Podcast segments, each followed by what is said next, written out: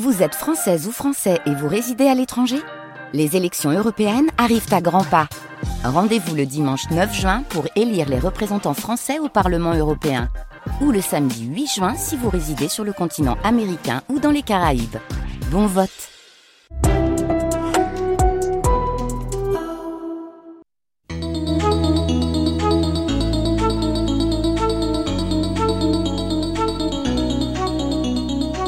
grandes traversées, les femmes au quotidien. Aujourd'hui, l'industrie du féminin. Témoignage recueilli par Martin Even.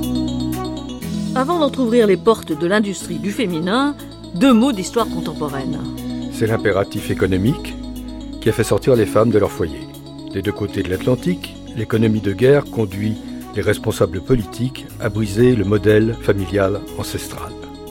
Il faut d'urgence combler les vides creusés par le premier conflit mondial, dans presque tous les domaines de la vie économique et sociale, les femmes sont appelées à tenir des postes jusqu'alors réservés aux hommes, avec succès. En Grande-Bretagne, la loi reconnaîtra la transformation du rôle de la femme dans la société dès 1918 en reconnaissant le droit de vote aux Anglaises âgées de plus de 30 ans. Les Américaines pourront participer aux élections fédérales à partir de l'année suivante. C'est la victoire des suffragettes dont presque tout le monde se moquait avant la guerre.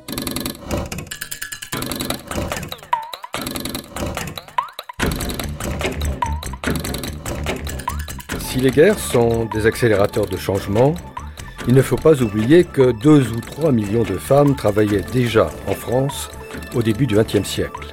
Seulement, ces femmes entabliées accomplissaient des tâches invisibles à la ferme, près de leur mari ou de leurs parents. Les voici désormais employées au dehors, ouvrières ou cadres. Sans attendre le droit de vote, qui leur sera accordé seulement 25 ans plus tard en France.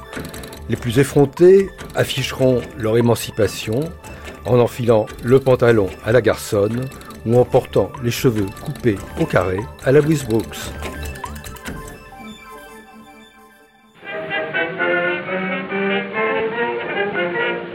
L'autre jour, ma femme me dit te plaire, j'ai fait quelque chose de bien gentil. J'ai fait ce que font toutes les femmes en ce moment. Pour être tout à fait dans le mouvement, elle enleva gentiment son chapeau.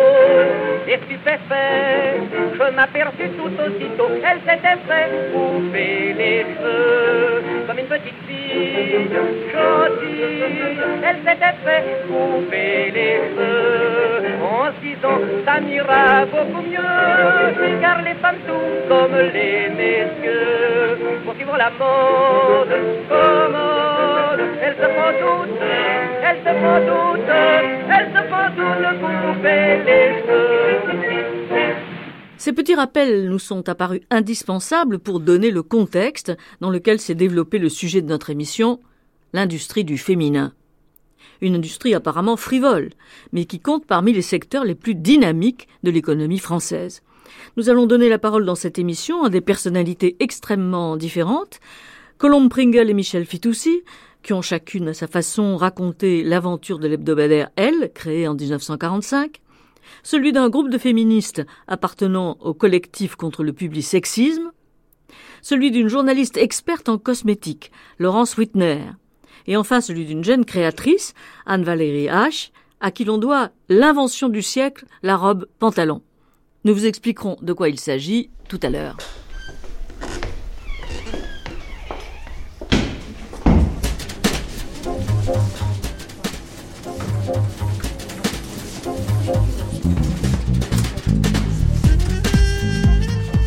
Contrairement à ce que prétend la publicité, la femme n'est pas une île.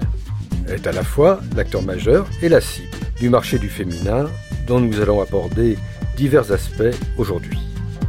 Figure emblématique du siècle des femmes, Hélène Gordon-Lazareff, femme ou épouse du patron de presse Pierre Lazareff auquel on doit François et cinq colonnes à la une. De New York, où elle s'était réfugiée pendant la guerre, la fondatrice de Elle a rapporté l'idée d'un magazine destiné aux femmes New Look. Colombe Pringle évoque les idées d'Hélène Gordon-Lazareff dans son ouvrage Tel quel, publié en 1995 par Grasset à l'occasion des 50 ans du magazine.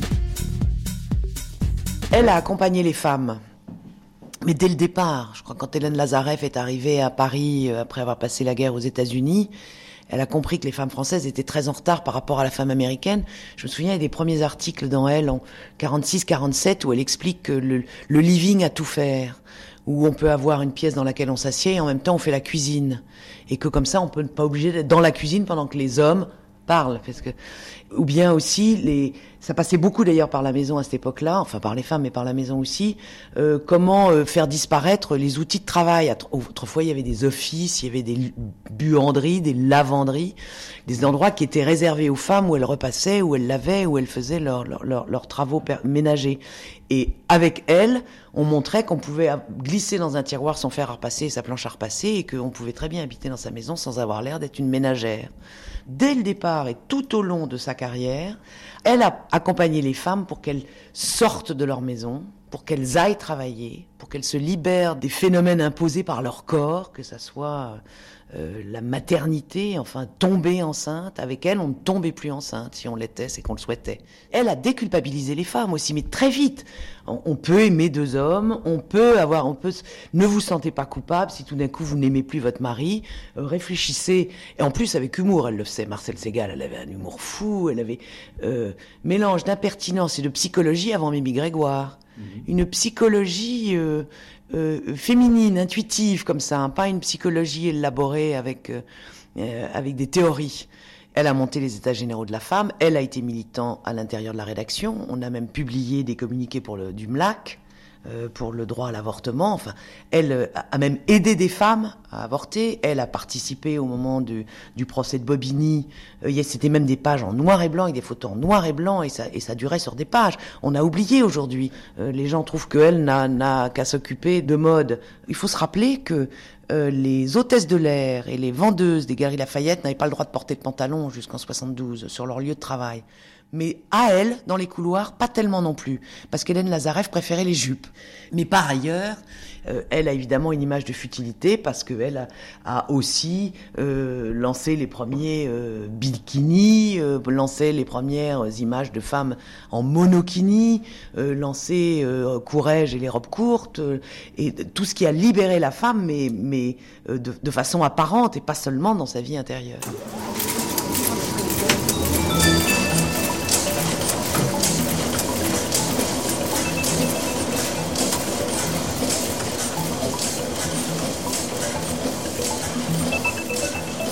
63 ans après l'invention de L, la presse féminine se porte très bien. Avec près de 480 titres, le secteur affiche une augmentation globale de ses ventes de 56% en 5 ans. Les Françaises actives, de 25 à 49 ans, lisent près de 4 magazines par mois en moyenne. Les magazines regorgent d'inventions, de sujets nouveaux, d'actualité, de mode, de beauté, de sexe et de petits cadeaux, Michel Fitoussi, co-auteur de l'ouvrage Elle 1945-2005 avec Marie-Françoise Colombani, publié chez Philippe Aki en 2005, est éditorialiste à Elle. Elle explique l'originalité de la ligne éditoriale du plus féminin des magazines. Elle est un journal complet, c'est ce que Hélène Lazareff avait voulu vraiment faire, c'est-à-dire un journal qui parle de tout ce qui peut concerner les femmes, alors bien sûr la mode, la beauté, euh, euh, la déco, les enfants, euh, la vie quotidienne, et puis bien sûr toute la partie, je veux dire, active des femmes, citoyennes des femmes, réfléchie des femmes, pensée des femmes, c'est-à-dire les idées, la littérature, le travail, la politique, les grands débats de société, enfin tout, ce qui fait que les femmes sont des citoyennes à part entière. Et donc, elle a toujours essayé de refléter toutes ces multifacettes féminines. c'est vrai que les femmes aujourd'hui, de plus en plus, sont des femmes très éclatées, puisqu'elles sont un peu sur tous les fronts. Elles sont euh, probablement plus que les hommes, ce qui fait leur force, mais les hommes commencent à les rattraper multitâches, c'est-à-dire qu'elles sont capables d'être euh, euh, dans, plein plein de domaines à la fois, et, c'est ce qu'elles reflètent. Et effectivement, à part la partie mode, beauté, etc., cuisine, même puisque la cuisine c'est important, Il y a toute cette partie magazine, alors les éditos, euh, je, peux en parler puisque je suis éditorialiste d'abord, et puis les enquêtes, les reportages euh, à, long, terme où on part, je sais pas, au Darfour, en Afghanistan, voir un peu ce qui s'y passe, reportages de guerre, et on a eu des prix de, de reportage de guerre à Bayeux.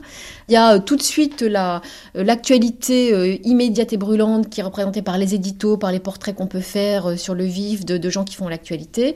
Voilà, l'idée c'est qu'est-ce que notre journal peut proposer dans l'actu et, on y va. Alors, sous l'angle féminin, la plupart du temps, mais pas seulement. Il y a, eu évidemment des, précédents avec, on, cite beaucoup les états généraux de la femme euh, euh, créés par Hélène Lazareff dans les années 70. justement, c'était une espèce d'immense cahier de doléances qui a eu lieu pendant trois jours où les femmes, mais c'était les années 70, c'était la grande époque du féminisme, des revendications, euh, ça bouillonnait d'idées, la pilule, l'avortement, le droit de vote, le fait de porter le nom de son mari, etc. Bon, les grands combats, globalement, sont à peu près achevés bien qu'il faille toujours euh, son foi sur le métier remettre son ouvrage et que rien n'est jamais acquis et que l'avortement, il faut encore se battre et que on se rend compte euh, aujourd'hui que c'est quand même pas si simple. Mais c'est vrai qu'il y, a eu d'autres combats, le voile par exemple, puisque euh, on a été de celles qui ont initié le retrait de l'interdiction du port du voile à l'école pour les mineurs. On avait fait une pétition à l'époque. il y a eu en 2001 l'Afghanistan avec couverture, choc de elle avec une femme voilée portant la burqa. Euh, c'était juste avant euh, le 11 septembre 2001 et au moment où les femmes en Afghanistan étaient euh, plus qu'esclavagisées, malheureusement, à l'époque des talibans, malheureusement ça, ça revient. Donc il y a toujours eu le souci d'être un, journal d'opinion, évidemment. On a pris position pour la, la loi, la, la, parité inscrite dans la Constitution. On a pris position, bien sûr, sur tous les grands, grands, grands thèmes de société concernant les femmes. Évidemment, ça a toujours été euh, un des chevaux de bataille de elle et une vraie revendication.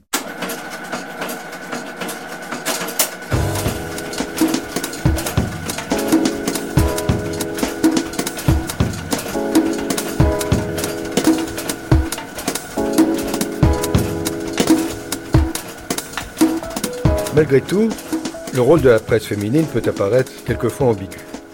Magazine de consommation ou média d'information si la télévision les surpasse d'un point de vue quantitatif, ils sont le principal support de notoriété des produits destinés au public féminin. La mode, les accessoires, les produits de décoration, la beauté, l'hygiène. Certains feront même remarquer qu'ils sont financés à 60% par la grande industrie cosmétique. Pour certains publicitaires, ils sont les plus efficaces des catalogues. Pour certaines féministes, à l'inverse, la presse magazine, tout comme l'affichage, sont des supports de propagande sexiste.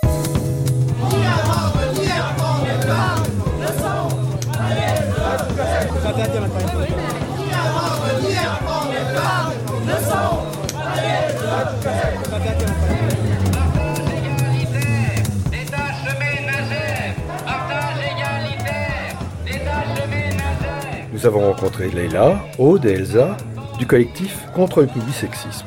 Ce groupe organise régulièrement des interventions radicales contre les publicités et les promotions des grands magasins autour de slogans tels que Femmes affiches, femmes potiches, on en a plein les miches, ou encore Faites l'amour, pas les magasins, ou Sloggy ou la fête du slip sexiste. La publicité nous est apparue vraiment comme un endroit euh, assez clair, accessible à tout le monde, euh, qui est vraiment perçu euh, chaque jour par tout individu.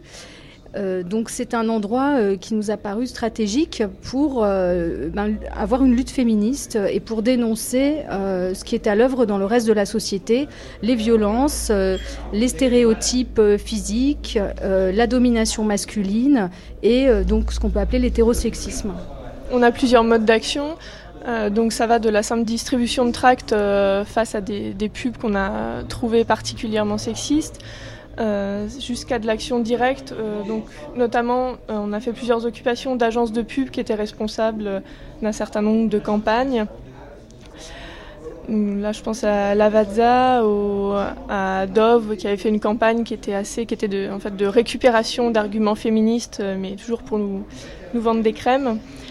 Et sinon, on fait un certain nombre d'actions aussi euh, par rapport aux jouets sexistes, où là, là encore, on utilise une variété de modes d'action qui vont des débats à des actions dans les magasins, en, mélangeant les jouets dans les rayons, et donc ce qui permet de, déclencher des discussions avec les gens. Pour la fête des mères, on avait fait une scénette dans la rue et, ou à d'autres occasions, des petits spectacles de marionnettes, enfin plein de choses qui permettent d'engager les discussions avec les passants. Nos actions ont des rendez-vous publics, donc qui permettent à toutes les personnes qui ont envie de, protester également euh, contre la, diffusion des stéréotypes de genre de, venir. Après, on, fait aussi des actions de type anti-pub plus classiques, euh, où là, on ne donne pas nécessairement de rendez-vous, où là, ça, va être bah, directement du recouvrage d'affiches, de publicitaires, pour, euh, et puis mettre un peu nos slogans pour essayer de contrer la diffusion des stéréotypes. Quelles sont vos affiches préférées pour la recouverture? Toutes les affiches euh, qui sont sexistes, euh, ça varie très vite. Hein. Il y a un gros renouvellement au niveau de la publicité.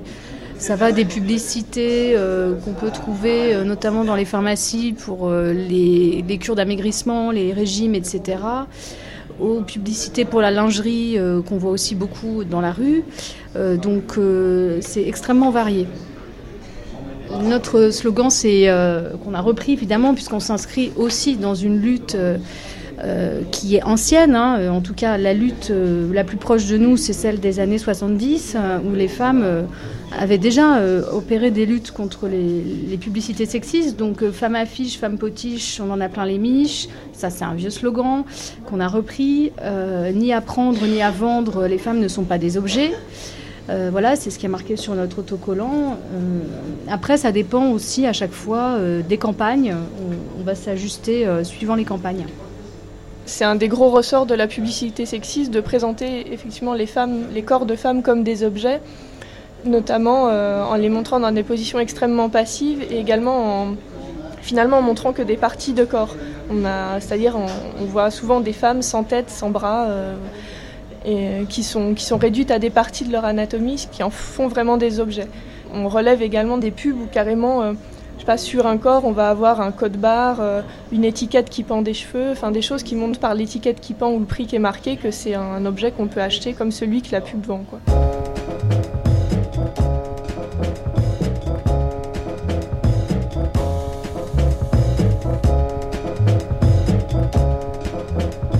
Enjeu du combat du collectif, mais aussi cible privilégiée des chaînes de garde créées par Isabelle Alonso, l'image de la femme, tantôt pute, tantôt maman, entièrement soumise à ses envies de consommation, sert de vecteur au message destiné aux ménagères de moins de 50 ans. Ah, sacrée ménagère de moins de 50 ans, que l'on cajole tant dans la pub et sur les chaînes de télévision privées. La ménagère de moins de 50 ans est un concept publicitaire apparu dans les années 60, à l'âge d'or de la consommation de masse. Pour le publicitaire, il faut savoir la séduire parce que c'est la ménagère qui dicte sa loi. Dans la pratique, selon l'Institut de sondage Ipsos, une femme sur trois seulement correspond aux critères. Mais, même lorsque c'est le cas, sa vie ne répond pas nécessairement à l'idée que l'on se fait de celle de la ménagère. 80% d'entre elles travaillent, fût-ce à temps partiel. Signe particulier, ce sont elles qui font les courses, dans une proportion de 80% également est là du collectif contre le public sexisme. Même si ces pubs sont effectivement beaucoup destinées aux femmes, elles leur montrent l'idéal à atteindre. Et cet idéal-là, il n'y a pas que la pub qui nous le transmet, on le reçoit euh, de beaucoup de manières différentes. Et on, nous dit que c'est le, stéréotype féminin à copier et donc celui qui va être valorisé. Donc on se dit que bah voilà, pour être une femme heureuse, finalement, il faut ressembler aux femmes de la pub. Donc c'est aussi, pour ça qu'il est accepté, parce qu'on dit que c'est la, seule façon par laquelle on trouvera une place euh, dans cette société-là. Les publicités sexistes qui mettent en scène les stéréotypes de beauté euh, visent aussi à flatter le narcissisme euh, et surtout à cultiver une forme de narcissisme chez les femmes en les poussant à ressembler absolument à ces idéaux de beauté.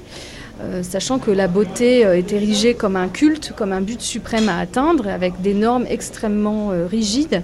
Et donc les femmes euh, ont incorporé aussi ces, normes-là et nous nous identifions à ce, modèle féminin, à cet éternel féminin. Donc c'est aussi nécessaire de déconstruire euh, cette norme de beauté unique, euh, objective, alors que la beauté est quelque chose de totalement subjectif qui dépend de toutes des individus essentiellement. voilà, la question du narcissisme est importante. Après, ça s'adresse aussi aux hommes qui vont trouver là un modèle pour leur désir. C'est-à-dire que c'est le genre de femme qu'il faut désirer, c'est celle qui ressemble à la publicité. Donc euh, voilà la manière dont ça va aussi affecter le désir euh, des hommes.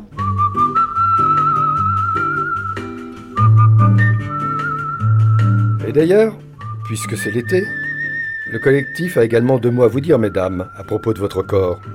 L'été, euh, on est on est incité à maigrir pour pouvoir se déshabiller parce que quand on est nu, il faut être mince, il faut qu'on enlève nos poils, et il faut qu'on s'habille avec euh, des jolis bikinis euh, minuscules. Euh, nous, je pense qu'on n'a aucun problème avec la nudité. par contre, on a un, problème avec un stéréotype où toutes les femmes doivent être justement minces, blanches mais bronzées et sans poils.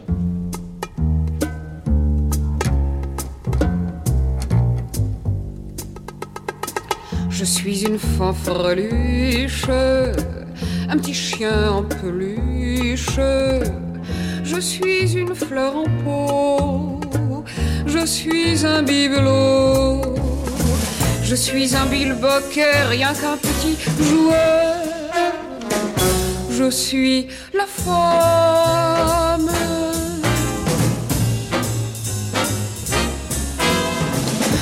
Pense pas avec ma tête qui sert à la décoration. Je n'ai pas d'âme, je suis comme une bête. D'abord, j'ai les cheveux trop longs, mes ongles, c'est pas pour griffer, c'est pour y mettre du vernis. L'oreille, c'est pas pour écouter. Pour les connaisseurs, c'est un fruit. Je suis une confiture, je suis une pâture, je suis un liseron, je suis un édredon. Je suis une poupée et je suis un gibier. Je suis la femme.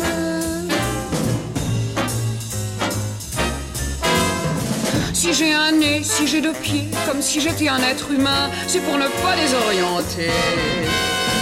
Si j'ai deux yeux, si j'ai deux mains, c'est seulement pour faire illusion que l'homme soit pas dépaysé. C'est une bonne imitation on pourrait presque s'y tromper. Je suis un accoudoir, je suis un reposoir, un monstre familier, une puce dressée. Poète, prends ta lyre, tu pourrais presque dire qu'il ne me manque que la parole. Laurence Whitner est l'auteur de nombreux ouvrages à succès aux éditions Le Duc. Dernière livraison, le palmarès des cosmétiques. Laurence Whitner ne s'exprime pas en idéologue mais en conseillère avisée. 90% des crèmes de jouvence ou de beauté sont achetées par des femmes. La cosmétique est censée sublimer. Euh, on, demande à nos produits cosmétiques de nous donner tout ce qu'on ne donne pas à notre peau par ailleurs. Euh, on a des carences dans l'alimentation, on est beaucoup stressé, on est en, en but à la pollution quotidienne, tous, autant de facteurs qui peuvent agresser la peau. On demande aux cosmétiques de réparer euh, les mauvais soins qu'on lui apporte par ailleurs. Donc les, cosmétiques sont chargés bah, de nous nettoyer parce qu'il y a beaucoup de produits d'hygiène, mais aussi euh, de nous sublimer, c'est-à-dire de nous donner une apparence euh, qui corresponde à l'image qu'on a de soi. Ça va même au-delà. Enfin, quand on regarde les, publicités pour les cosmétiques, ils prétendent que ça retire, retend, redresse. Oui, c'est ça. C'est qu'on a une image de femme euh, qui doit être toujours super active, mais toujours très fraîche, toujours très bien présentable. Euh, et donc forcément, euh, lisse et jeune, puisque euh, on ne conçoit pas aujourd'hui d'être une femme d'aujourd'hui sans être euh, fine. Donc bonjour les produits amincissants, avec un, visage frais et sans rides. Et donc on demande à nos produits cosmétiques de lutter contre les effets du temps, de lutter contre les effets de notre vie quotidienne, de lutter contre tous ces défauts qu'on ne veut pas accepter aujourd'hui. Vous avez tout essayé, vous avez eu un troupeau de testeuses, comment avez-vous fait pour voir ce qui était aujourd'hui les bons produits cosmétiques? On teste par euh, le biais de ce, livre euh, les cosmétiques sous tous leurs aspects, c'est-à-dire sous l'aspect de leur composition. Est-ce qu'il y a à l'intérieur les actifs qui peuvent éventuellement euh, opérer l'action qu'ils promettent. Et on a testé aussi en grandeur réelle, c'est-à-dire sur la peau. Et est-ce que même quand il y a ces actifs, est-ce qu'ils sont suffisamment dosés Et est-ce que sur la peau, euh, au fil des jours, au fil des mois, on a vraiment euh, l'effet escompté? On a parfois quelques surprises. Il y a des cosmétiques qui sont réellement efficaces ou du moins qui font vraiment une partie de l'action qu'ils promettent, et puis il y en a qui sont beaucoup moins satisfaisants.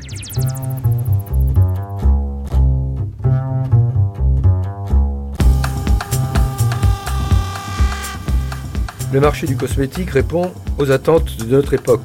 D'un côté, la technologie, de l'autre, le naturel. Dans la liste des ingrédients telle qu'elle est déclarée sur l'étiquette, les noms des ingrédients cosmétiques euh, sont euh, sous forme euh, un petit peu obscure pour le commun des consommateurs parce que ça correspond à une nomenclature internationale qui est faite de noms chimiques, latins, anglais, qui est un petit mélange, mais ce sont des noms officiels. Donc c'est vrai que on a l'impression comme ça d'un côté scientifique, c'est juste une appellation officielle, une nomenclature qui a été décidée au niveau international. Et puis il y a d'autres choses aussi, c'est qu'il y a deux branches aujourd'hui dans la cosmétique. Il y a la cosmétique très conventionnelle euh, qui se base sur des années de recherche et de développement et qui utilise des actifs qui sont euh, censés être issus de cette recherche très pointue, très scientifique, très très dermatologique aussi. Euh, et là, on est euh, censé dans ces cosmétiques avoir le résultat de, de recherche de plusieurs années et avoir des actions qui sont complètement extraordinaires. Et à l'inverse, on a la branche de la cosmétique naturelle et biologique euh, qui elle se base sur une philosophie tout à fait différente, qui est allons chercher dans la nature les actifs qui sont utilisés depuis des millénaires et qu'on va mettre dans nos cosmétiques. Et donc là, on retrouve de l'huile d'olive, on retrouve de l'avocat, on trouve l'huile d'argan qui est très à la mode. On retrouve ces ingrédients qui effectivement peuvent sortir du potager, même si aujourd'hui c'est un tout petit peu plus industrialisé, même dans la cosmétologie bio. Euh, on retrouve ces ingrédients très naturels qui correspondent aussi à une demande euh, de retour à la nature, de retour à la vérité de la part des consommatrices derrière, c'est une industrie peut-être pas tout à fait aussi importante que l'industrie pharmaceutique. Vous avez des idées d'ordre de grandeur? L'industrie cosmétique est moins importante en chiffre d'affaires, je pense, que euh, l'industrie pharmaceutique. Cela dit, il y a des groupes euh, qui sont internationaux, qui sont même multinationaux, euh, et qui sont très puissants. Le, le, plus gros groupe de cosmétiques est un groupe français, pour ne pas le nommer, mmh. c'est L'Oréal. Ils ont un une croissance à deux chiffres euh, de leur secteur euh, régulièrement depuis des années et des années. Euh, ils exportent partout dans le monde, ils sont excédentaires pour la balance commerciale. C'est un secteur qui marche très bien et qui continue de se développer d'année en année. C'est-à-dire que d'année en année, les chiffres augmentent, les ventes augmentent, les produits augmente en nombre, en, diversité, les gammes augmentent, les marques se créent. C'est vraiment un secteur qui est en plein développement constamment.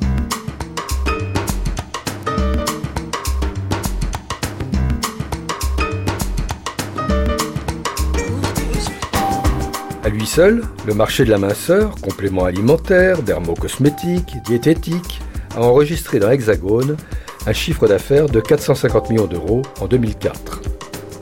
Selon une enquête de la Fédération des industries de la parfumerie, le marché global du cosmétique en France pesait 6 milliards d'euros en 2006, parfums et produits d'hygiène compris. Des chiffres que le président de cette fédération explique par l'accroissement démographique et le vieillissement de la population sur les marchés matures, ce qui entraîne une hausse des achats liés à la prévention, à l'hygiène et aux soins de soi.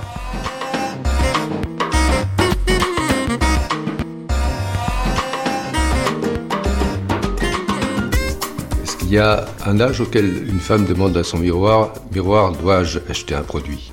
Ça commence très très tôt parce que euh, on est une femme dès l'adolescence et dès l'adolescence on commence à se regarder dans le miroir et à trouver que sa peau est trop grasse, qu'il y a trop de boutons, que le maquillage est pas suffisamment, que le teint est un peu pâle, un peu trop foncé, que sais-je. Donc on, commence à demander à son miroir des, des exploits et, à ses produits cosmétiques dès le plus jeune âge. Et à chaque âge correspond finalement une demande particulière des femmes concernant l'état de leur peau ou l'état de leur ligne. Et à chaque âge, il va y avoir des demandes particulières. Les, principaux âges, je dirais, où les, femmes sont demandeuses, c'est effectivement à l'adolescence parce qu'on est, est en recherche de son image. Et puis à l'âge un petit peu plus mature, où là on commence à ne plus aimer le reflet que nous donne le miroir, quoi. Parce que quand on a les premières rides, le premier teint fatigué, le premier relâchement de la peau, là on se dit, mon Dieu, je vieillis et je le vois, et c'est quelque chose qu'on accepte encore très mal aujourd'hui. Et donc là, la demande de produits cosmétiques euh, révolutionnaires et magiques explose.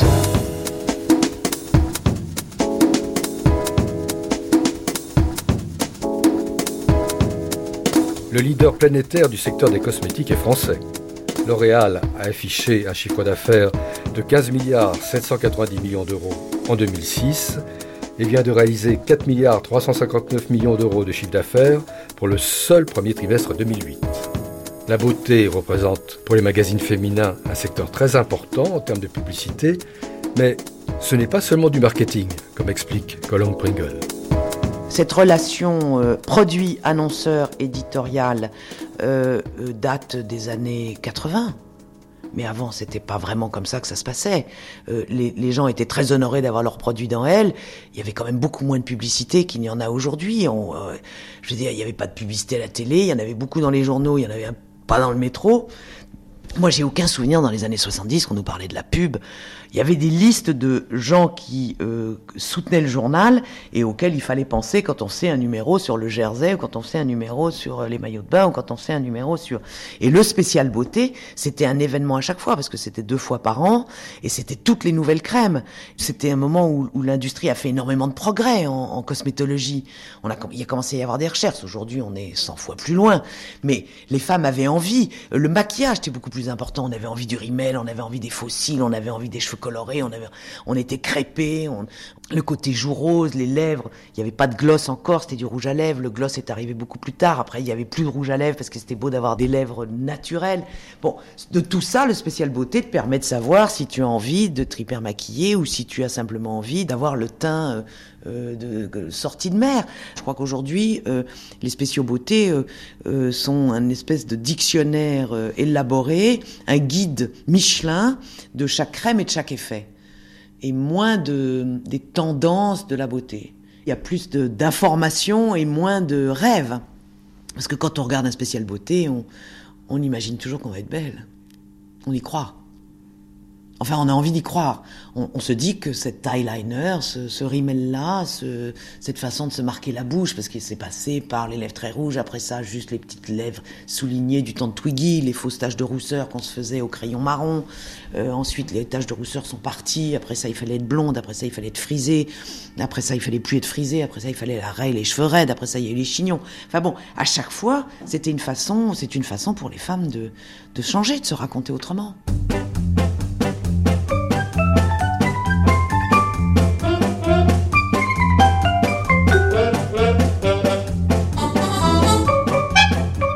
Que Colombe Pringle dit ici de la beauté pourrait se dire de beaucoup d'autres domaines de l'industrie du féminin, jusque dans l'antimode.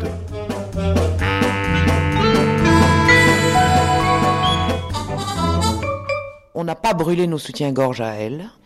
Euh, mais je crois qu'on n'était pas américaine non plus. C'est-à-dire que ce qui comptait pour les femmes de elle et les lectrices de elle, c'était d'avoir le droit d'être qui elles étaient et de choisir leur vie. Mais euh, elle a toujours été assez féminin. Euh, on a retiré nos soutiens-gorge parce qu'il y a eu la mode du non-soutien-gorge. On a aimé être à poil sous nos t-shirts, on a aimé que nos seins se voient. Ça exprimait aussi notre goût de la liberté, de ne, pas être pigeonnante et de ne pas revendiquer des atouts, des attributs dits féminins. Il y a eu toute cette période de, naturelle et de liberté sexuelle d'ailleurs, qui correspond, elle correspond absolument. Après, on est revenu avec les guépières, les jartelles, euh, les soutiens-gorge pigeonnants, puis après c'est reparti, puis après on a eu les soutiens-gorge qui ne faisaient aucune marque, mais comportaient quand même, mais aucune marque sous le chandail. Et puis après, euh, Jean-Paul Gaultier est arrivé, il a fait les seins pigeonnants sur la robe à l'extérieur et que Madonna a tout de suite euh, adopté. mais il y a eu une époque où on a retiré les dentelles, on aimait les petites culottes en coton. Euh, on n'avait plus envie de cette idée de la femme féminisée qui s'habille en fonction du regard de l'homme ou pour exciter un désir sur des vieux clichés un peu de pin-up dans le camion. Pendant toute une époque, vous aviez haute couture et confection et patron. C'est-à-dire qu'on copiait des robes de la haute couture. Et là, elle a publié des patrons. Donc on pouvait se faire sa robe presque haute couture chez sa petite couturière. Et puis la confection, qui était ce qu'on pouvait acheter au tout venant et qui était franchement moche, est devenu le prêt-à-porter avec Emmanuel Kahn, avec toute la bande, c'est-à-dire ces femmes jeunes qui tout d'un coup ont, fait des vêtements qui étaient pour tout le monde, mais qui se trouvent, qui étaient beaux, euh, accessibles, pas trop chers, et qu'elles auraient porté elles. C'était pas comme si on pensait qu'on allait habiller la dame qui avait besoin d'un manteau. C'est pas j'ai besoin d'un manteau le prêt-à-porter, c'est j'ai envie d'un manteau. On est passé à une mode qui répondait à une envie, et l'envie, elle répondait aussi à un état d'esprit.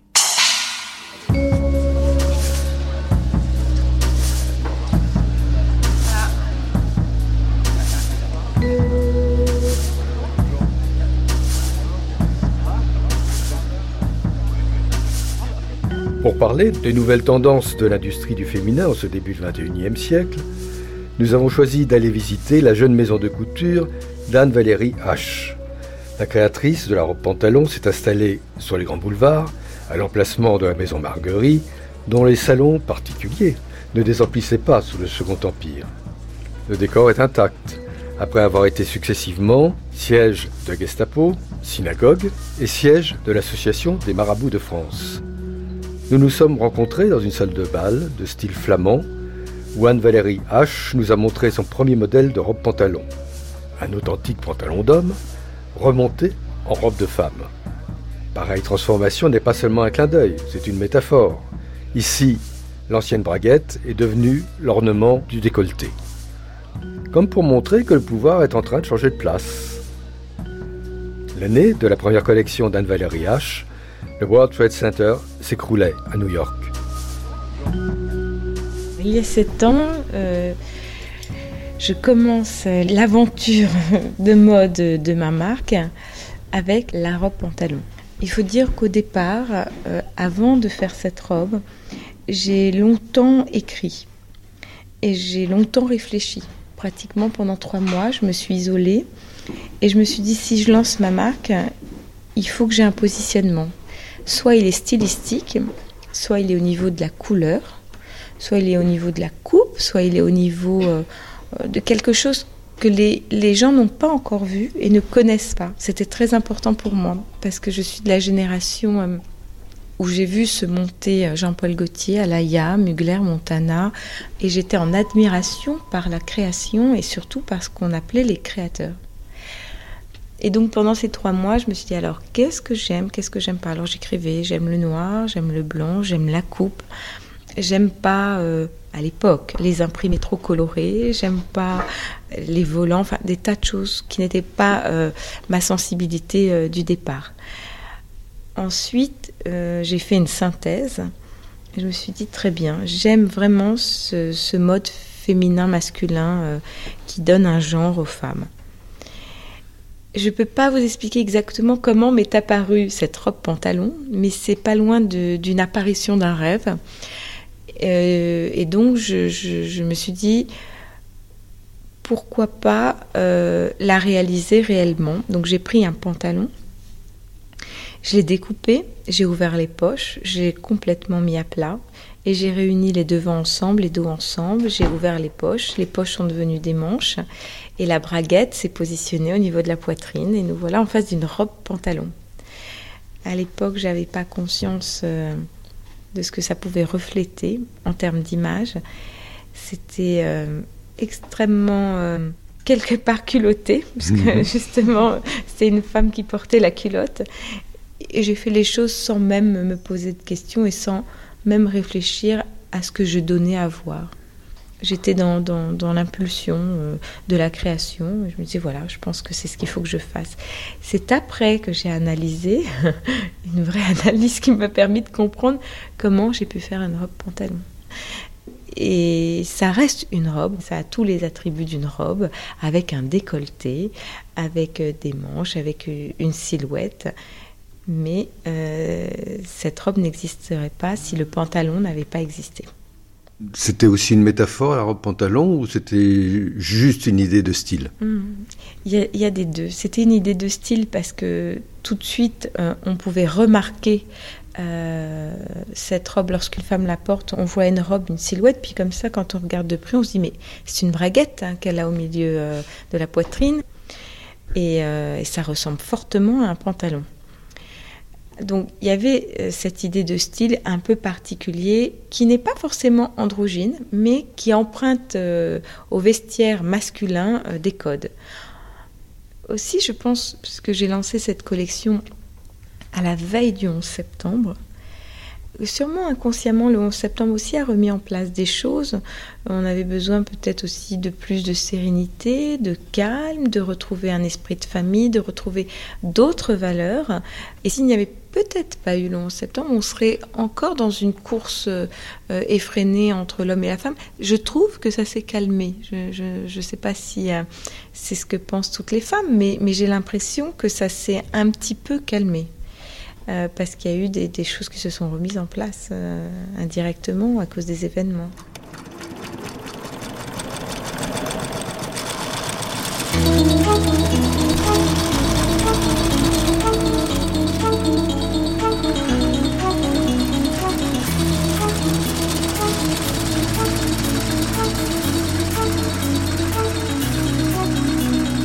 On imagine volontiers, à la lecture des anciens romans, que la mode un créateur inspiré, harcelé nuit et jour par les clientes et par les commanditaires. Ce n'est pas forcément inexact. Anne Valérie H voit les choses un peu différemment. Ici, c'est elle la patronne. Tout s'est mis en place très petit à petit par euh, l'embauche d'une personne, puis deux, puis trois, puis quatre. Ça s'est vraiment construit euh, dans la durée. C'est parti de la création vers l'entreprise, ça n'existerait pas aujourd'hui s'il n'y avait pas euh, euh, ce point de départ qui est la création. Euh, c'était pas forcément évident que ça marche. Ça a pris, ça a marché, et c'est ce qui fait qu'aujourd'hui c'est une entreprise. Mais ça aurait pu rester à l'état d'une collection ou, ou peut-être voire même de deux ou trois, mais ça a pris. À quel moment euh, est-ce qu'on se dit au juge je suis responsable Il faut. Ben, on devient responsable euh, lorsque euh, je signe mon premier contrat avec le premier salarié que je prends. Et je me dis, oh, t'as intérêt à assurer parce qu'il va falloir payer son salaire à la fin de chaque mois. Quand on démarre, on ne sait même pas si on va pouvoir payer un salaire. puis quand il y en a eu deux, puis trois, puis quatre. Et aujourd'hui, je me sens responsable de ce que j'ai entraîné avec moi parce que c'est une équipe qui croient en moi et je crois en eux. Et, en fait, je, ne veux pas les décevoir parce que je, crois que je serais très déçue moi-même. Et donc, à la fin de chaque mois, désormais, c'est pour le nombre de salariés que je comprends qu'il faut que je sois euh, à la hauteur. La création, c'est très important, c'est le point de départ, mais après, il faut aussi, euh, pour institutionnaliser une marque, euh, trouver des produits qui correspondent à, une envie et, des produits plus faciles et plus accessibles il faut du temps pour se dire hmm, finalement euh, je, vais m'acheter des chaussures euh, à bout pointu par exemple. Ça, a mis des années. Les chaussures à bout pointu, ça a commencé il y a 20 ans. Aujourd'hui, euh, beaucoup de femmes en mettent, alors que dans la mode, on est en plein bourron, même si on reviendra sûrement au bout pointu. Et donc, beaucoup de femmes mettent du temps à s'adapter aux tendances et à l'air du temps, même si on a beaucoup de chance parce que les marques de très grande diffusion euh, qui nous ont permis de connaître euh, des créateurs et qui nous ont permis de les rendre très accessibles, comme H&M et Karl Lagerfeld, permettent, à mon sens, de donner la mode accessible à beaucoup de personnes.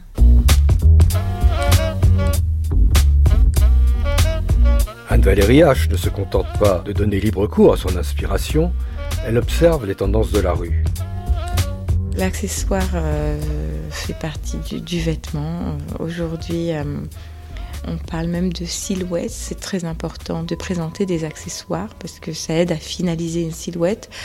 En plus, l'accessoire est très à la mode parce que parfois, quand on ne peut pas euh, accéder euh, à certains vêtements, bah, une chaussure euh, retourne complètement un look et, avec une robe extrêmement simple, on peut mettre une chaussure qui, va faire qu'on on est encore plus looké grâce euh, justement euh, à ces efforts qui ont été faits. Et aussi, je, remarque que justement la démocratisation de l'accessoire est plus facile parce que on pense, on pense, c'est pas forcément vrai, qu'il va durer. Qu'on va s'acheter un sac et puis que euh, on va le garder, alors que la mode est faite de telle manière que Aujourd'hui, même les sacs et les chaussures, on a envie de les changer par saison. Il y a, une trentaine d'années, une femme, elle achetait un sac euh, souvent chez une grande marque, Hermès ou Chanel, et elle le gardait des années. Aujourd'hui, euh, c'est une mode d'avoir ce sac à cette période, mais six mois après, il faut plus avoir ce sac-là, il faut avoir un autre. Et en plus, euh, les, distributeurs qui arrivent à, diffuser en grande masse arrivent à, à mettre ça au goût du jour et il paraît pratiquement normal pour une femme d'acheter deux sacs par an. Ce qui était improbable il y a encore une trentaine d'années. On achetait un sac pour dix ans. La mode de la rue est assez globalement unisexe et donc votre démarche, au contraire, est hypersexuée. Oui, alors c'était le point de départ. Euh, ça a énormément évolué puisque de la robe pantalon, on est arrivé au tablier en dentelle.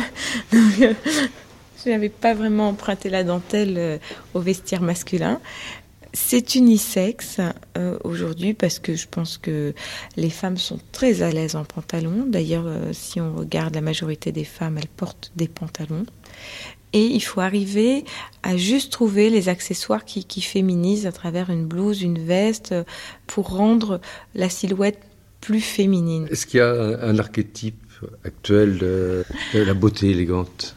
Il y a toutes ces mannequins ou actrices. Il y a eu, une, oui, en effet, une période Kate Moss, Vanessa Paradis. Enfin, euh, ce sont des actrices aujourd'hui euh, qui continuent à être des emblèmes de marque. Euh, je, trouve qu'on est dans une, une mode beaucoup plus vaste. Il n'y a plus un canon de beauté, mais des canons de beauté. Euh, il n'y a plus vraiment une icône que l'on suit, mais des icônes, des styles. Y a vraiment le style, c'est étendu. Hum, à l'époque, euh, quand on parle du style Jackie Kennedy, les femmes du monde entier rêvaient de s'habiller comme Jackie Kennedy. Aujourd'hui, tout le monde sait qu'elle ne ressemble pas à Kate Moss. Donc ils vont trouver euh, une actrice euh, vont les amener ailleurs. Et d'ailleurs, euh, c'est assez agréable parce que même des grandes marques changent souvent d'icône pour montrer que la marque reste accessible. En plus, aujourd'hui, il y a énormément de marketing qui est rentré dans la mode. Donc sur le marché américain, il y a différents critères dans lesquels les marques doivent rentrer, ce qui fait qu'on n'est plus du tout en face d'une Jackie Kennedy, mais de plusieurs femmes qui correspondent à l'ère du temps.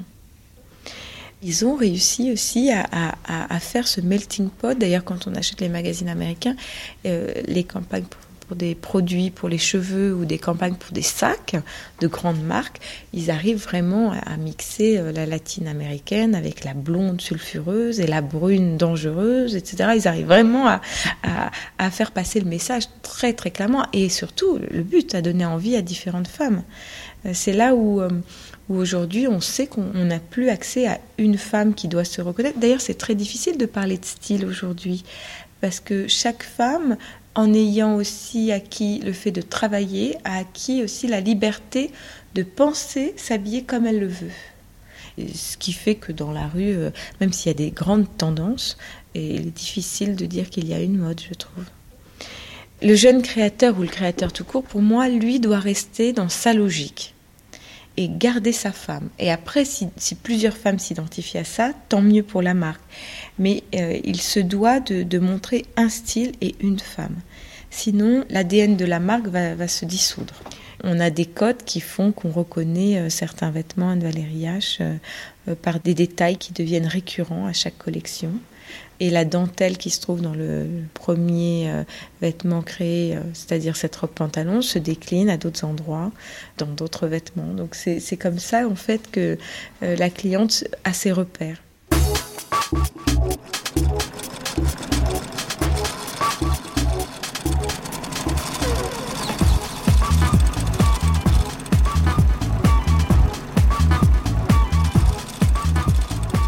Revenons à l'industrie du féminin. Avez-vous entendu parler des cahiers de tendance? Michel Fitoussi, de Elle, et Anne-Valérie H., la créatrice, n'en font pas grand cas. Mais ce qu'elle raconte sur cette invention, destinée à la mode de grande diffusion, est passionnant. Il y a des agences comme ça, quelques années à l'avance, imagine que dans trois ans, on ne sait pas pourquoi, euh, la mode sera au gris, peut-être parce que y aura, euh, ils ont remarqué que tout d'un coup, euh, plein de tissus étaient gris, que les créateurs se sont focalisés sur ces tissus, etc. Et donc, ils inventent ces tendances-là, où ils les imaginent, où ils les flairent avec, avec l'air du temps, quoi.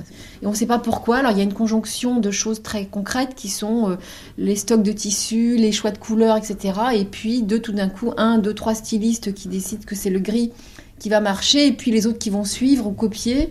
Et finalement, euh, la mode de la rue, trois ans après ou quatre ans après que les, euh, les cahiers de tendance aient dit que le gris allait être à la mode, ça, ça va être effectivement le gris, jusqu'à ce que des gens qui sont euh, très très très en avance décident que dans trois ans, ça va être le violet, ou je dis n'importe quoi, ou le rose, ou le bleu, ou le vert, ou, les pois, ou les, ou les rayures, quoi, voilà. D'abord, ils, regardent tous les défilés, ce sont des banques d'informations, c'est eux qui créent ces tendances aussi. Et ensuite, euh, les créateurs sont souvent aussi à contre-courant de, ces tendances, puisque c'est ce qui fera la, prochaine tendance. C'est de ne pas rentrer dans la tendance. Donc, euh, et, puis, on, doit toujours avoir à l'esprit de créer euh, une image nouvelle, sinon ben, on n'est plus dans la création et c'est très dommage. donc, ces cahiers de tendance servent plutôt à des marques de grande diffusion. Mais aujourd'hui, il y a tellement de tendances. Et puis un magazine va donner une tendance, puis le magazine d'à côté va en donner une totalement différente. Et puis un magazine va donner une tendance la semaine qui suit, elle va en donner une autre. Il faut jamais oublier qu'une femme, elle reste un peu euh, cyclique, à part, elle se lève un matin, elle a envie de porter du noir, et puis le lendemain, elle a vraiment envie de porter de la couleur. Et puis à 5 heures de l'après-midi, on ne sait pas pourquoi elle veut être sexy, mais le matin, elle veut être confortable et, c'est ce qui fait aussi euh, la mode, et c'est pour ça qu'on peut autant s'exprimer chez la femme. Je ne peux pas vous dire, car je suis une femme, si chez l'homme c'est pareil, mais en tous les cas, il est, beaucoup plus restreint dans sa façon de pouvoir euh, montrer la mode. Alors, euh, il paraît que maintenant, le vendredi, dans certaines sociétés, les hommes enlèvent leur cravate et ne mettent plus leur, leur, costume pour aller travailler, et que petit à petit, ça commence à se détendre on a beaucoup de chance d'être une femme parce que euh, mes caprices peuvent se ressentir dans mes, vêtements et la façon dont je vais porter un, vêtement un jour et un autre le lendemain. Pour un homme, c'est rassurant aussi que cette femme euh, change, qu'elle évolue, qu'elle ait toujours envie de le séduire. Euh, il faut jamais demander à une femme euh, est-ce que tu as quelque chose à te mettre? Parce que souvent, même si on met toujours la même chose ou si les armoires sont pleines, on a toujours l'impression qu'on n'a rien à se mettre. Et euh, il y, a, vraiment euh, un rapport très fort à la, à la nouveauté. Quand elle s'achète un vêtement, elle a l'impression qu'elle a changé de peau, qu'elle a changé d'univers. Euh, que le temps de mettre ce vêtement pour la première fois, euh, elle va se sentir belle et puis peut-être deux heures après, elle se regarde autrement. C'est, euh, ça fait vraiment partie du caractère de la femme en général. En général, les femmes ont besoin de, changer de silhouette et, et ne sont pas les mêmes à toutes les heures de la journée ni tous les jours de l'année.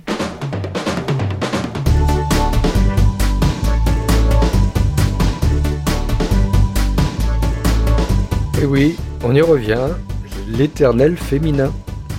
Michel Fitoussi ne dit pas autre chose lorsqu'elle fait en conclusion le constat qui suit. Les journalistes et les lectrices de Elle se ressemblent considérablement. On n'est pas différentes. La lectrice de Elle a forcément changé parce que les femmes ont évidemment changé. Donc euh, la lectrice de Elle aujourd'hui, on, va dire que nous, on a un cœur de cible entre 18 et 35, mais euh, les filles, elles commencent à lire à, Elle à 12 ans parce que leur mère est abonnée. Et puis, euh, moi, quand on a fait ce tour de France pour euh, à l'occasion des 60 ans de Elle, on a vu des femmes au premier rang dans les FNAC. Elles avaient 75 ans. Elle nous a raconté que elle, c'était leur premier journal, qu'elles étaient accrochées mordicus et qu'elle leur avait tout appris. Donc, c'est vraiment une palette très large et c'est ça qui est vraiment intéressant. Ce qui est vraiment bien aussi, c'est qu'on voit des générations de femmes aujourd'hui qui lisaient la mère, la grand-mère, euh, la petite fille, même voire euh, l'arrière-grand-mère. Je pense que les interrogations fondamentales, elles existent toujours. Hein. C'est la recherche du bonheur et de trouver sa place. Mais après, euh, le travail a changé, euh, la place des femmes de la société a changé. Euh, comment être heureux aujourd'hui au siècle de, l'individualisme, des divorces, des familles recomposées, des familles monoparentales. voilà, je pense que je pense qu'il y a toujours autant d'interrogations et de questions. Aujourd'hui, ces, réponses, on va les, on va les chercher sur les divans des psys et moins euh, dans le courrier du cœur, quoi. Donc, euh, Internet, les, la, télé, etc., font que ça remplace un petit peu, euh, ça, ça coach différemment.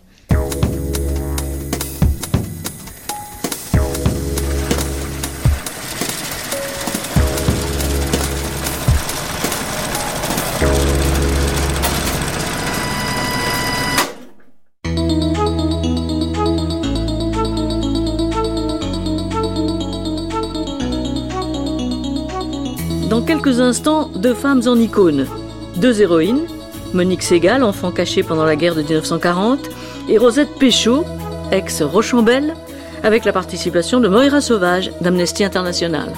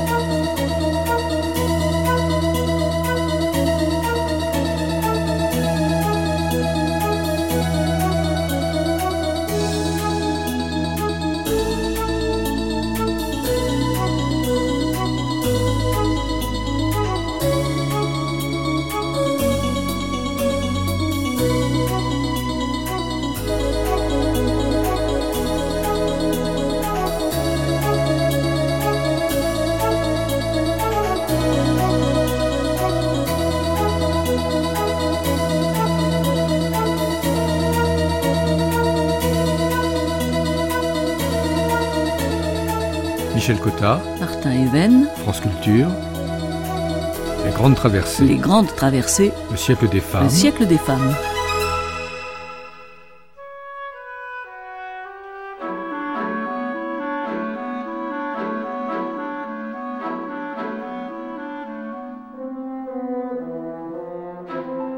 Depuis la nuit des temps, la mémoire des hommes réserve une place particulière aux héroïnes. Dans la Chine antique, où la soumission des femmes était la règle, de jeunes héroïnes ont su sortir des rangs, en faisant preuve d'esprit chevaleresque et de maîtrise dans les arts martiaux. L'historien Sima Qian, né en 145 avant Jésus-Christ, leur consacre quelques passages. Dans le monde méditerranéen, les héroïnes connaissent un destin tragique. Iphigénie est sacrifiée aux dieux pour assurer la victoire de son père. Andromaque, veuve éternelle, se voue à l'amour de son fils. Judith séduit le général ennemi Holoferne avant de le tuer elle-même. L'Église catholique aura ses saintes, les révolutions, les guerres d'indépendance, les résistances, les guerres civiles auront leur passionnariat. Il n'est pas nécessaire de chercher très loin dans nos mémoires.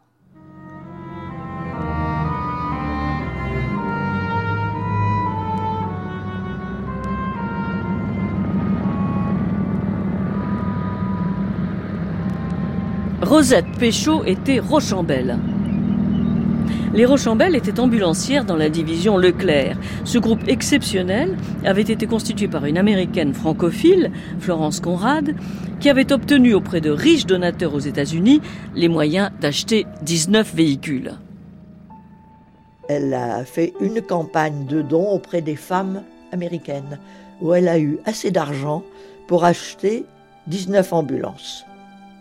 Là, elle a essayé de recruter des femmes, elle en a trouvé une quinzaine, très distinguée, la très haute société française qui vivait à New York entre 40 et 43. Elle a embarqué ses ambulances sur le Pasteur. Elle est arrivée à Casablanca, elle a débarqué avec ses 18 ambulances et sa quinzaine de femmes en 43. Là, elle a regardé autour d'elle. Ce qu'il y avait de mieux, c'était la deuxième DB. Alors, elle connaissait Koenig, qui a donné un coup de fil à Leclerc pour lui dire voilà, il y a 19 ambulances et puis euh, des ambulancières qui veulent rentrer à la deuxième DB. Leclerc a dit bienvenue aux ambulances, les femmes, j'en veux pas. Et elle avait déjà commencé des tractations, il me semble, avec la cinquième DB. Quand Leclerc a dit 19 ambulances, il était très affamé de beau matériel, il a dit bon ben je prends les ambulances et je prends les femmes jusqu'à Paris. Seulement jusqu'à Paris.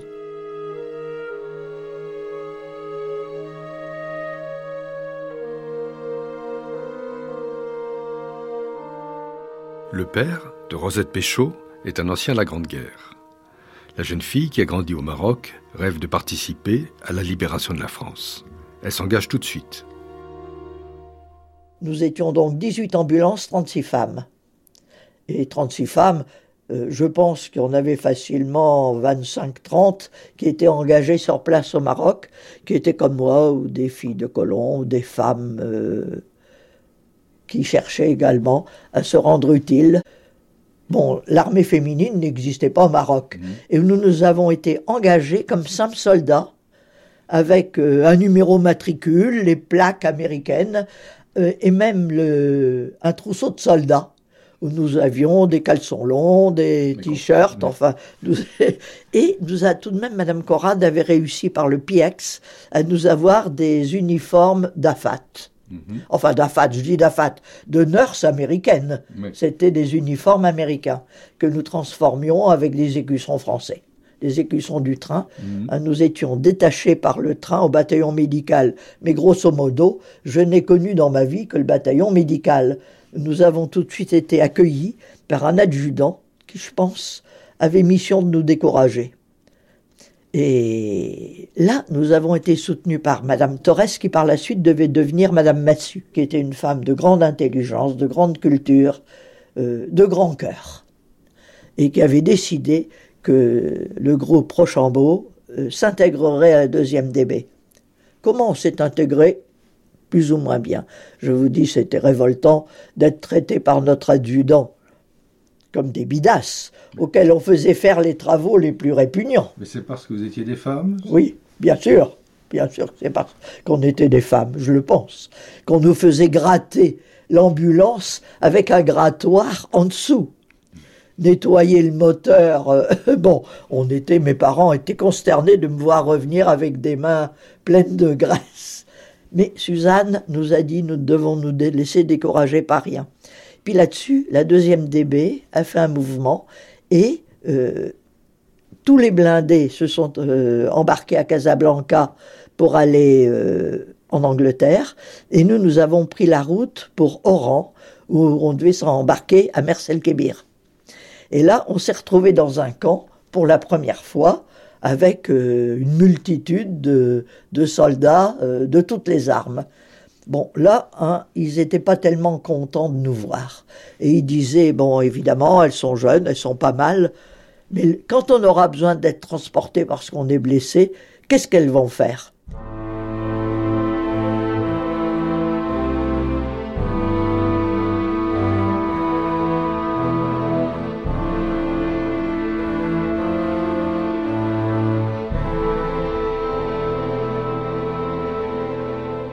Les Rochambelles débarqueront le 1er août 44 en Normandie. Nous avons fait le débarquement avec le général Leclerc le 1er août. Nous avons embarqué sur le Liberty Ship et nous sommes arrivés en vue de Utah Beach, où nous avons stationné quelques jours. La deuxième DB a débarqué pendant une semaine, je dirais à peu près. Hein. Et nous avons donc débarqué derrière le général Leclerc. Ça a été un des trucs les plus durs de ma vie. Euh, il fallait enjamber la rambarde, descendre par une échelle de corde qui tournait au fur et à mesure qu'on descendait, dans une mer un peu déchaînée, pour atterrir sur une barge qui s'écartait du Liberty Ship pour se cogner contre elle, Et là, on était cueillis par des soldats blacks américains, énormes, hein, qui nous attrapaient et qui nous posaient sur le plancher de la barge. Mais alors, enjamber la balustrade et descendre ce truc, eh ben, je vous dis qu'il fallait déjà être courageux. J'ai trouvé pour ma part. C'était quoi vos tenues? C'était des pantalons? Ah oui, nous étions en salopette. Ah oui, quand même. Comme les hommes. Mmh. On était habillés comme les hommes, exactement.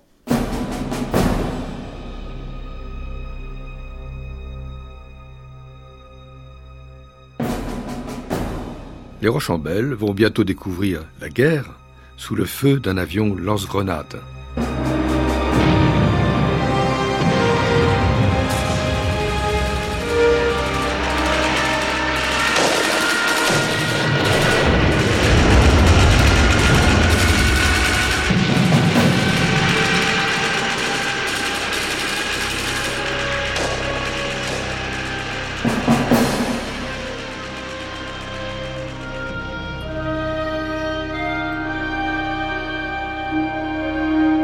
Premier engagement, c'était la nuit, et il y avait des avions qui tournaient au-dessus de nous.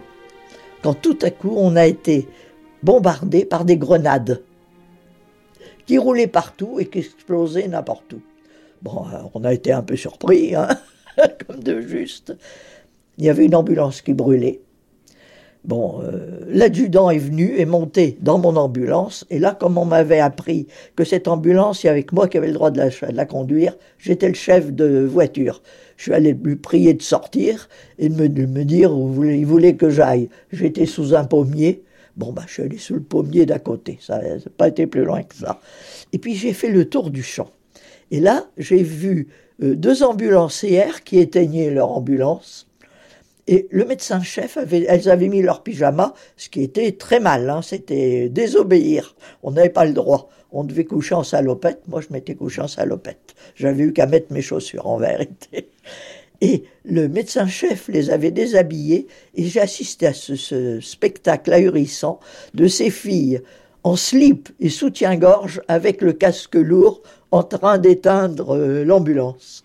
Et puis j'ai fait un tour du champ j'ai retrouvé une fille qui était blessée et c'était une des dernières engagées, elle était d'origine anglaise. Et elle m'a dit, je suis un petit peu blessée, mais occupez-vous d'abord de ceux qui sont plus blessés que moi. J'ai tout de suite été chercher les brancardiers, les brancards pour venir la chercher. En vérité, elle avait les jambes effroyablement abîmées et elle n'a jamais remarché. Elle en est morte dix ans après, mais elle en est morte. Bon, la pauvre Polly nous avons fait notre première évacuation. Et puis après ça, bon, nous avons été euh, dispersés dans les unités. Moi, à l'époque, j'étais affecté au 501e régiment de chars de combat, euh, la pointe du combat, disons.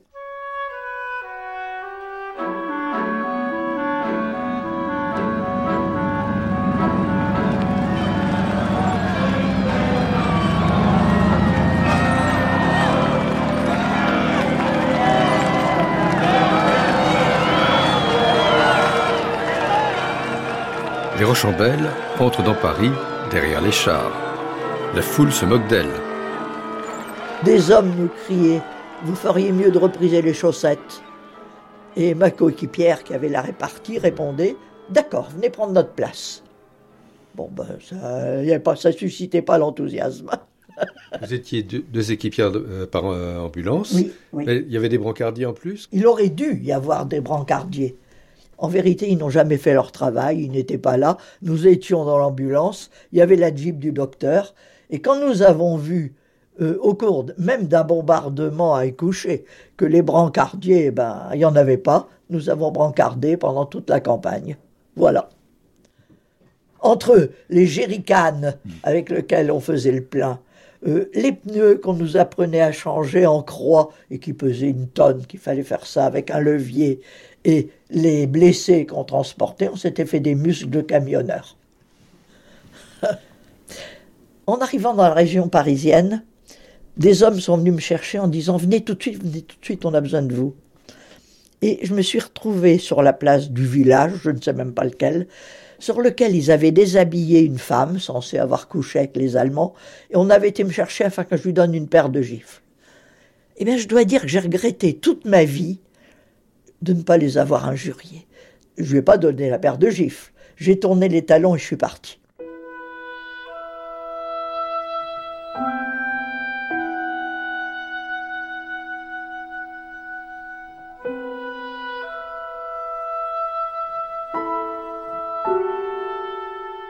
Les Rochambelles sont en définitive intégrés à la deuxième DB. Leclerc les conservera jusqu'à Berchtesgaden. Le général Leclerc est venu nous rendre visite et a dit euh, Je n'ai eu de très bons échos sur vous et votre courage, et je vous garde. Et en vérité, il nous a gardés, même au groupement Massu en Indochine. C'est vous dire qu'il s'était totalement converti. Et je ne dirais pas qu'il était peut-être comme le bataillon médical où Madame Torres a entendu un jour que les docteurs téléphonaient en disant il y a une soirée dansante, il y aura les Rochambelles, il y aura aussi des vraies femmes. Je pense qu'on était une catégorie à part, en lisière. C'était une époque, on faisait la guerre avec une chemise et une cravate. Nous assistions les médecins dès qu'ils étaient devant les blessés, si c'était nécessaire, et leur faisaient une transfusion de plasma, ce qui était la pointe du progrès à l'époque. Hein. ils avaient des flacons d'eau distillée, des flacons de plasma, ils mettaient l'un dans l'autre et on leur faisait une transfusion. Donc on avait besoin énormément de garrots. Et très souvent, j'enlevais la cravate du blessé pour lui faire un garrot. Madame Conrad s'était mis euh, trois gallons et elle avait donné deux gallons à Suzanne. Et quand nous avons été rattrapés par l'armée française, il était question de les dégrader complètement, l'armée féminine. Ça, c'était en novembre 44. Et le général Leclerc a donné une lettre en exigeant que nous gardions nos grades. Et ensuite, Madame Torres est donc devenue capitaine pour l'Indochine et commandant avant de quitter l'armée. Nous, nous n'avions pas de grade. Nous portions des galons de fantaisie en Indochine, des galons d'aspirants. Au-delà de Paris, vous avez poursuivi jusqu'où? Moi, j'ai poursuivi avec la deuxième DB jusqu'à Berchtesgaden, disons, et j'ai poursuivi après avec le général Leclerc de Saigon à Hanoï. J'ai donc fait la totalité du parcours. Et quelle est la descendance des Rochambelles Il y en a une? Eh bien, il y en a eu une, il y avait des jeunes femmes qui faisaient des stages dans l'armée et qu'on appelait les Rochambelles et qui étaient appelées, euh, s'il y avait un conflit, à servir à la deuxième DB. Mais dans le cadre de la réforme de l'armée, tout ça s'est arrêté. Et bon, la descendance que nous avons, nous l'avons grâce à vous qui nous interrogez et auquel nous pouvons raconter notre aventure de ces 64 femmes, parce que de 38, par le jeu de celles qui ont été blessées, qui ont quitté, nous avons eu le même nombre de blessés en pourcentage que les hommes. Hein. Pratiquement, nous étions aussi exposés qu'eux, il faut bien le dire. Ayant interrogé le général de Boissieu, qui est un ancien de la deuxième DB, qui était très près de nous, qui avait été capitaine dans la compagnie que nous suivions pendant la guerre, le général de Boissieu m'a dit chaque fois qu'on vous demande un témoignage, je vous prie de répondre. Euh, c'est très important qu'on continue à savoir qu'il y a eu des femmes, euh, que le général Leclerc avait acquis une modernité qui faisait qu'il y avait perdu au milieu des hommes, il y avait 36 femmes, il y avait également une dizaine de marinettes qui servaient dans le régiment de fusiliers marins.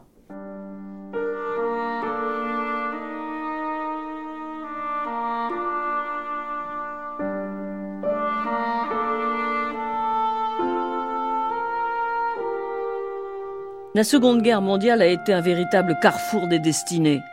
Si les Rochambelles suivaient la deuxième DB, beaucoup d'autres vivaient dans l'ombre.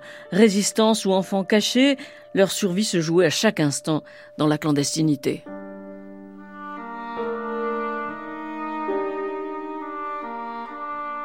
Monique Segal, aujourd'hui professeure de français en Californie, a fait partie des enfants cachés pour échapper aux rafles de Vichy j'ai été une enfant cachée Et j'ai eu la chance d'être recueillie par une famille catholique qui d'ailleurs euh, ne, ne savait pas que j'allais atterrir chez eux parce qu'il s'avère que mon père est mort dans une tranchée en 1940. Ma mère l'a découvert en 1942 et à l'époque la maison du prisonnier envoyait des enfants passer un mois de vacances dans une famille d'accueil. Et ma grand-mère qui était roumaine, qui se doutait que les choses ne marchaient pas très bien à l'époque, elle m'a jetée dans le train qui allait à Dax dans les Landes. Et quand je suis arrivée à Dax, bien sûr, euh, je n'avais personne qui m'attendait, je n'avais pas de, de nom, j'avais pas de badge avec mon nom, et je m'étais accrochée à un petit garçon, euh, je pleurais à chaudes larmes. Et lorsque Jacqueline Ballest, qui à l'époque avait 20 ans et qui était venue chercher ce petit garçon de 4 ans avec son père, quand elle m'a vue pleurer, elle était, elle, elle, s'est sentie attirée par moi. Elle a pensé qu'un ange m'avait envoyé vers elle et elle a demandé au maire de Dax qui avait euh, organisé ce convoi si elle pouvait euh, me prendre. Et le maire de Dax, bien sûr, était tout heureux de, de pouvoir me placer. Et donc je suis restée un mois euh, dans cette famille et Lorsque je devais repartir, ma grand-mère euh, a été prise, c'est-à-dire que ma grand-mère était roumaine, donc euh, le 24 septembre, c'était la rafle des Roumains. Et euh, la police française est allée chez elle, rue des Panoyaux. Mais la concierge a dit à la police française Ah non, Madame Rivka Leba, elle est, elle est chez sa fille, 144 boulevard Bénilmontant. Donc la police française est arrivée chez ma mère. Il y avait donc ma grand-mère, euh, son fils de 19 ans, Daniel Leba, et ma petite sœur dans la cuisine qui avait deux ans quand la police française a frappé avec ardeur à la porte, ma grand-mère a dit à mon oncle, vite, vite, va te cacher dans la chambre, mets-toi sous le matelas, mais cache-toi. Et quand la police est entrée, elle a dit à ma grand-mère qu'elle pouvait prendre une valise avec quelques effets, et elle a dit, pour aller où je vais, je n'ai besoin de rien. C'est mon oncle qui me l'a répété. Donc, euh, ils ont pris ma grand-mère, et à ce moment-là, ma mère envoyé un télégramme à la famille Balest et a demandé s'ils pouvaient me garder davantage et s'ils pouvaient trouver une famille pour ma sœur. Et à ce moment-là, euh, bien sûr, la famille Balest a accepté, mais a demandé à ma mère si on pouvait me baptiser parce que c'était très dangereux. Il y avait des officiers d'ailleurs dans leur maison. Donc, euh, je suis restée dans cette famille. J'ai été élevée catholique avec la permission de ma mère, bien sûr. J'ai fait ma communion, ma, ma confirmation et tout. Et, et ils m'ont gardée jusqu'en 1950 et c'est à ce moment-là que ma mère s'est remariée avec un Américain et c'est à ce moment-là que je suis repartie à Paris. Donc pourquoi est-ce que j'ai fait ce livre? Parce que j'ai voulu rendre hommage à mon père, à ma grand-mère et à la famille qui m'a sauvée. je voulais faire quelque chose de positif. Donc au lieu de parler du Holocauste, j'ai préféré parler des résistantes et des femmes parce qu'on en parle moins.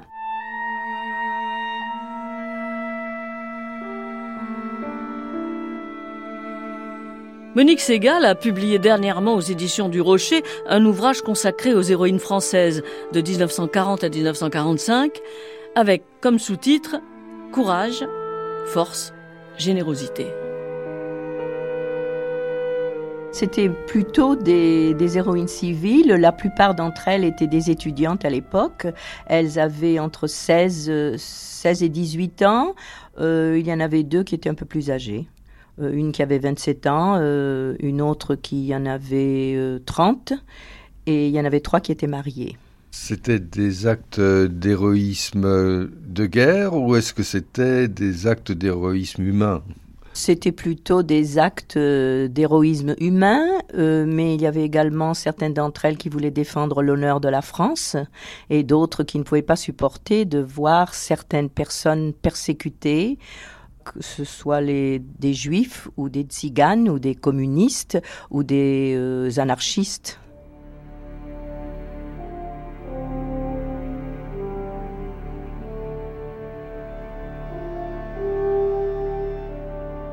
Les héroïnes de Monique Segal étaient pour la plupart agents de liaison. Certaines faisaient franchir la ligne de démarcation.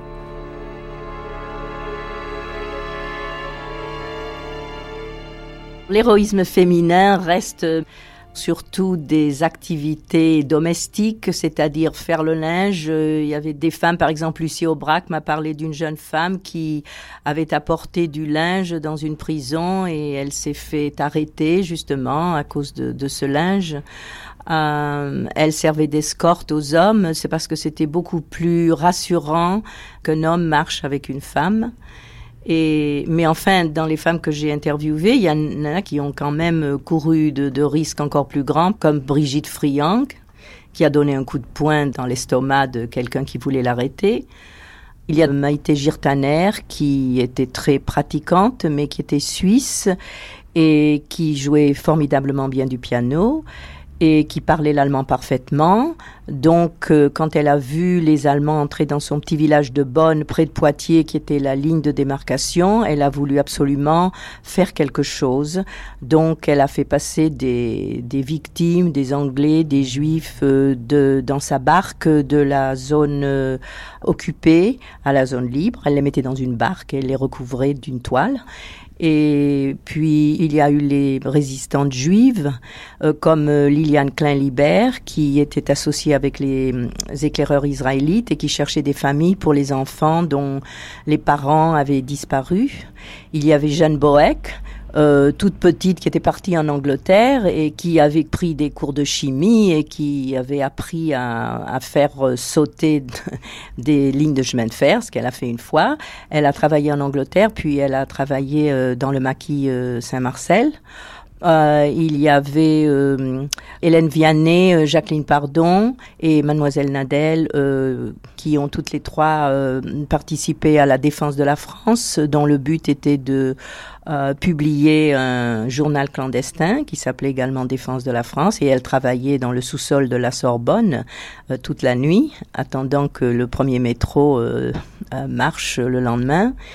Euh, il y avait euh, André Warlin, dont le mari était médecin.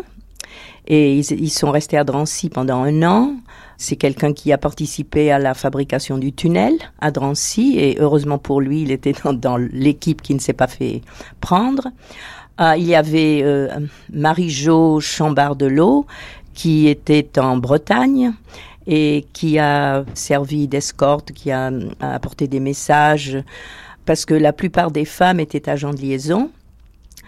Il y avait euh, Noëlla Rouget qui était à Angers et qui également était agent de liaison. Elle euh, transportait des documents dans une valise et quand elle s'est trouvée à Ravensbrück, il s'avère que sa voisine de cellule était quelqu'un à qui elle avait porté des documents dans cette valise parce que les femmes communiquaient en tapant les lettres de leurs messages sur le mur.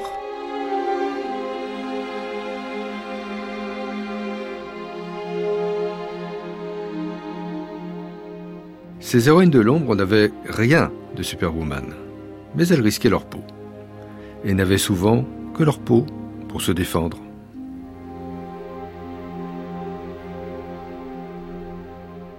Brigitte Friang accompagnait Jean-François Clouet de Perruche pour qui elle travaillait et elle m'a dit que une fois lorsque ils, ont vu euh, les officiers allemands s'approcher d'eux, elle s'est jetée à son cou et elle l'a embrassé euh, pour donner l'impression que, que c'était deux amoureux.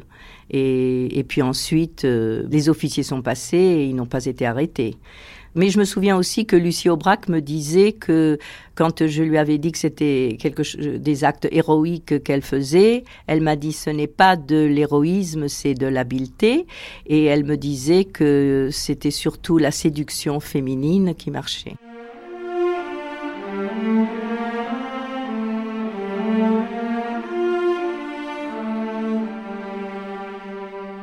Le fait nouveau du XXe siècle, c'est que l'héroïsme au féminin n'est plus réservé aux reines ni aux saintes. Ce sont des femmes de tous les jours, des femmes de notre temps.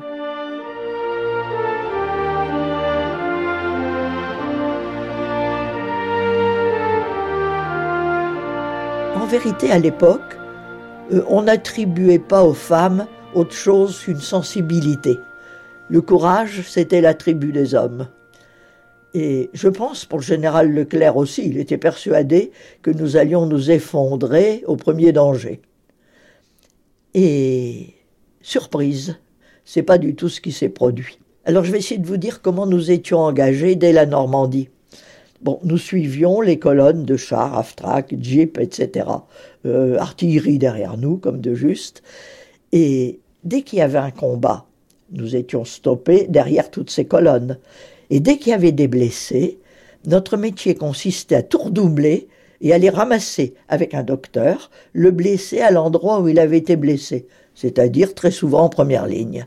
C'est ce que nous avons fait avec sang-froid. Après tout, nous étions capables de remplir le contrat que nous avions souscrit.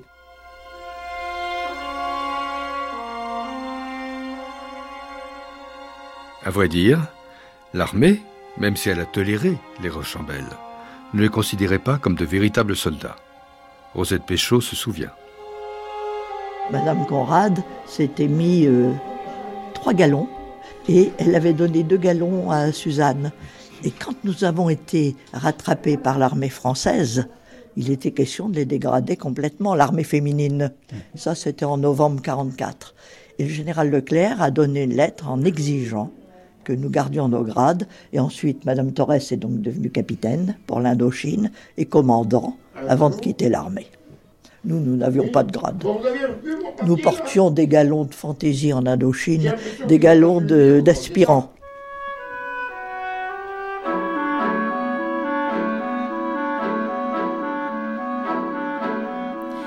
Depuis la Seconde Guerre mondiale, les héroïnes ont changé de profil. On avait des résistantes. Voici venu le temps des militantes. Mais les héroïnes jouent toujours leur peau. Moira Sauvage, d'Amnesty International, évoque les combats de femmes pour lesquels son organisation se bat au jour le jour à travers le monde. Pour moi, une héroïne, c'est vraiment quelqu'un. Il y en a énormément, et il y en a autour de vous certainement. Hein. De toute façon, une héroïne, c'est quelqu'un qui qui ne reste pas les bras croisés, qui essaie de faire bouger les choses, et même lorsque c'est difficile, même lorsque c'est dangereux. Donc, il y en a énormément dans le monde, hommes et femmes. Mais je voulais vous parler d'un événement qu'on avait fait, un exemple de ce qu'on peut faire pour soutenir ces femmes. Il y a il y a deux ans ou trois ans, on avait fait venir euh, quatre défenseurs des droits des femmes de différents continents. Euh, Maria Eugenia Ramirez Brisneda, qui venait de Colombie, euh, qui est responsable d'un programme droits des femmes euh, dans une grosse association qui réunit beaucoup d'associations en Colombie. Une femme de, de, République démocratique du Congo, Viviane Kitete, que d'ailleurs nous avons fait revenir au mois d'avril à Paris pour un colloque sur les femmes dans les conflits armés et les femmes violées au Congo. Une femme tout à fait formidable qui s'occupe d'un centre de rééducation pour l'enfance délinquante et défavorisée et aussi qui préside un collectif qui lutte contre les violences sexuelles faites aux femmes. Et puis une autre venait du Maroc, elle s'appelle Leila Riwi, euh, une femme aussi tout à fait extraordinaire, militante depuis toujours, d'une énergie remarquable.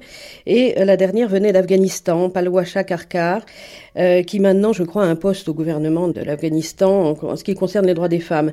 Et ces quatre femmes étaient vraiment symboliques de comment on peut résister, vraiment au péril de sa vie, parce que effectivement, quand on résiste contre le viol en République démocratique du Congo, rien ne dit qu'on ne sera pas soi-même attaqué. on peut en prison. Je pense aussi à une chinoise que nous avons beaucoup soutenue. Voilà comment nous pouvons agir en faisant connaître ce qu'elles font, ensuite en écrivant bien sûr à leur gouvernement pour les faire euh, respecter et protéger. Et puis nous avons aussi un programme euh, qui euh, fait le lien entre des parlementaires à l'Assemblée nationale, des députés ou des sénateurs et une personne précise, homme ou femme, hein, qui défend les droits humains dans le monde. Et donc ça les protège. C'est ça le principe, c'est que quand même, si le député ou le parlementaire écrit au gouvernement régulièrement, bon, on peut espérer qu'elles ne seront pas assassinées ou, euh, mises en prison. Et ça, ça marche quand même. Mais on ne peut pas faire ça malheureusement pour tous les défenseurs des droits humains. Alors, tout à l'heure, nous parlions des, des, violences domestiques. Ça, en France, on a aussi. Quels peuvent être les moyens de lutte autres que celles de l'État, de la police et des assistantes sociales contre les violences domestiques? Alors il y a un moyen très simple que nous avons essayé d'expliquer dans ce rapport sur les violences envers les femmes en France. Euh, il y a à ouvrir les yeux, ouvrir les oreilles, faire attention. En ce qui concerne les violences domestiques, chacun d'entre nous connaît quelqu'un qui a vécu une violence domestique. Moi-même, euh, je l'ignorais euh, tout à fait. Comme tout le monde, hein, jusqu'à il y a quelques années avant de m'en occuper. Et puis depuis que je, je dis autour de moi que j'ai fait ce travail, le nombre de personnes qui m'ont dit ah oui, oui, je vois bien ce que tu veux dire, dont tu veux parler.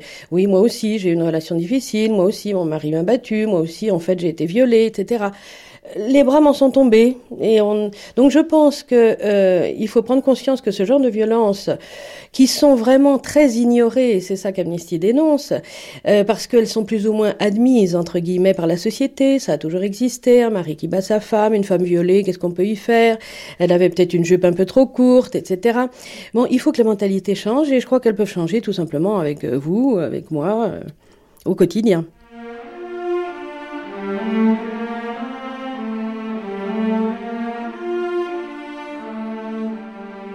Parce que souvent, trop souvent, même dans un pays comme la France, où ils sont inscrits dans la loi, les droits des femmes demeurent les premiers droits de l'homme à défendre.